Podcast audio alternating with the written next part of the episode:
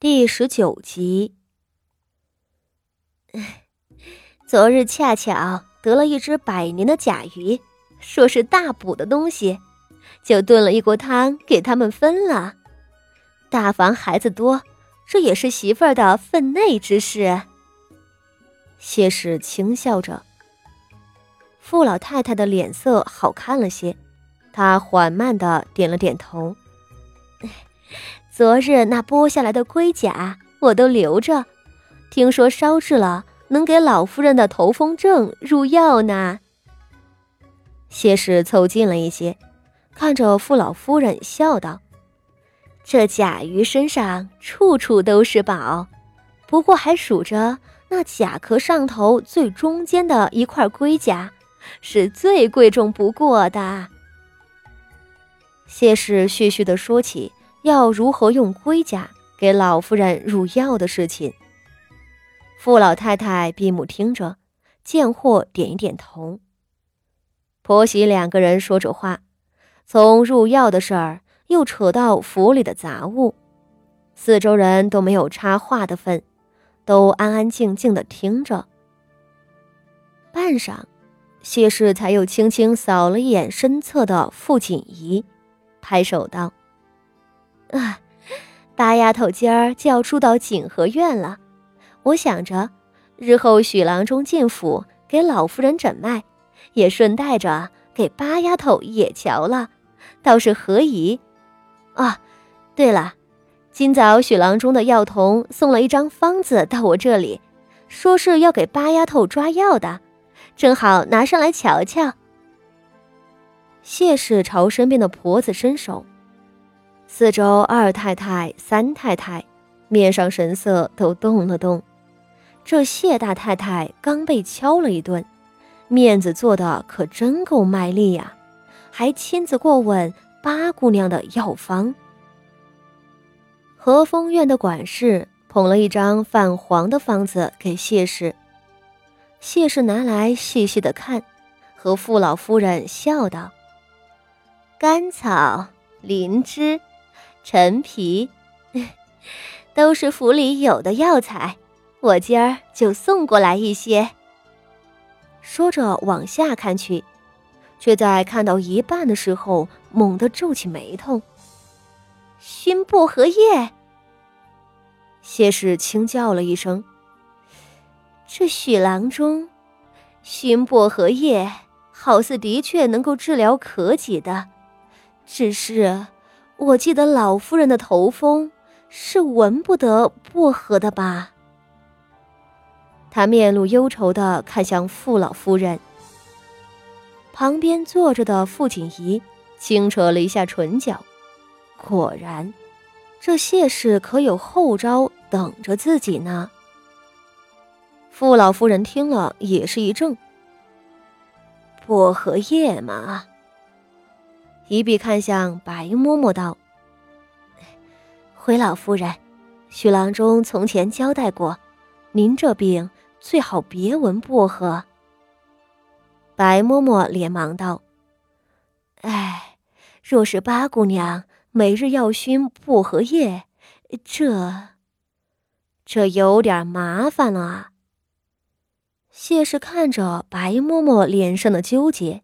唇角机不可见的浅浅一躬。老祖宗，他好整以暇的开口了，目光带着得胜者的怜悯，从傅锦仪的脸上瞥过。我看这搬屋子的事情，搬屋子的事儿，还是先缓缓吧。谢氏的话还未说完，竟有人抢先插话。是傅锦仪。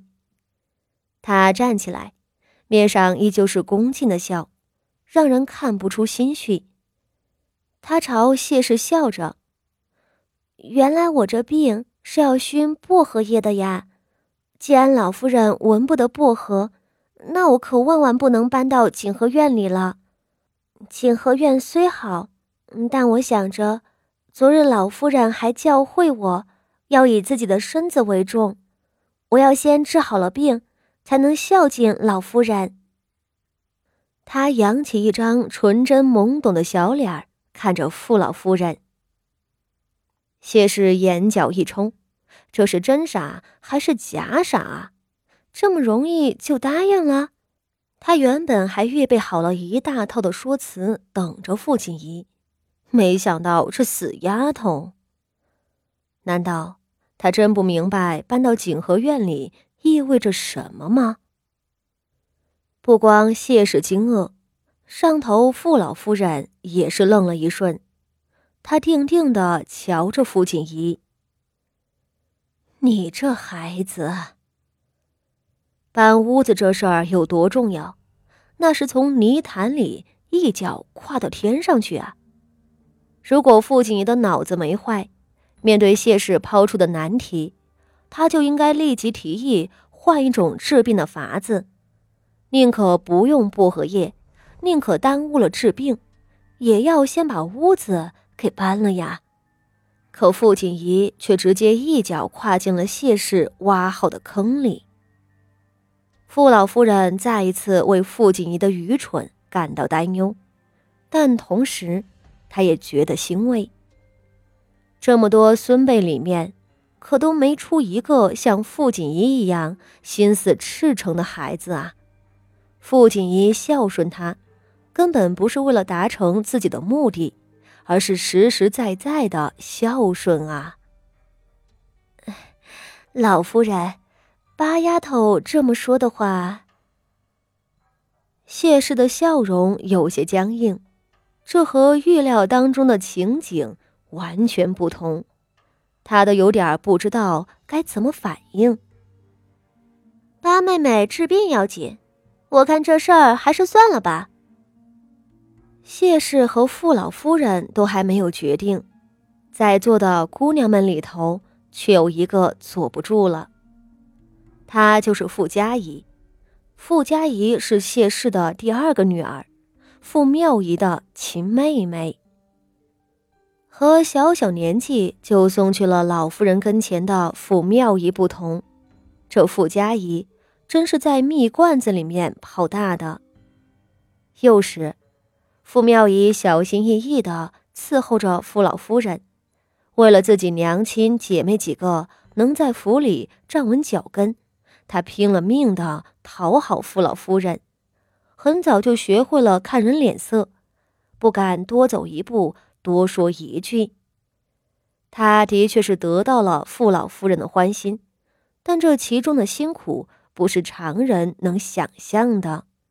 那傅家仪。就是在母亲的庇护下，姐姐的辛苦经营的笼罩下，稀里糊涂的长大了。他享受着嫡女的尊荣，从来没有吃过什么苦。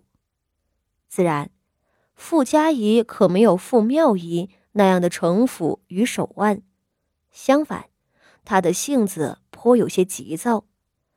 面对唾手可得的利益。瞧着上头的母亲犹犹豫豫的，他忍不住插话了。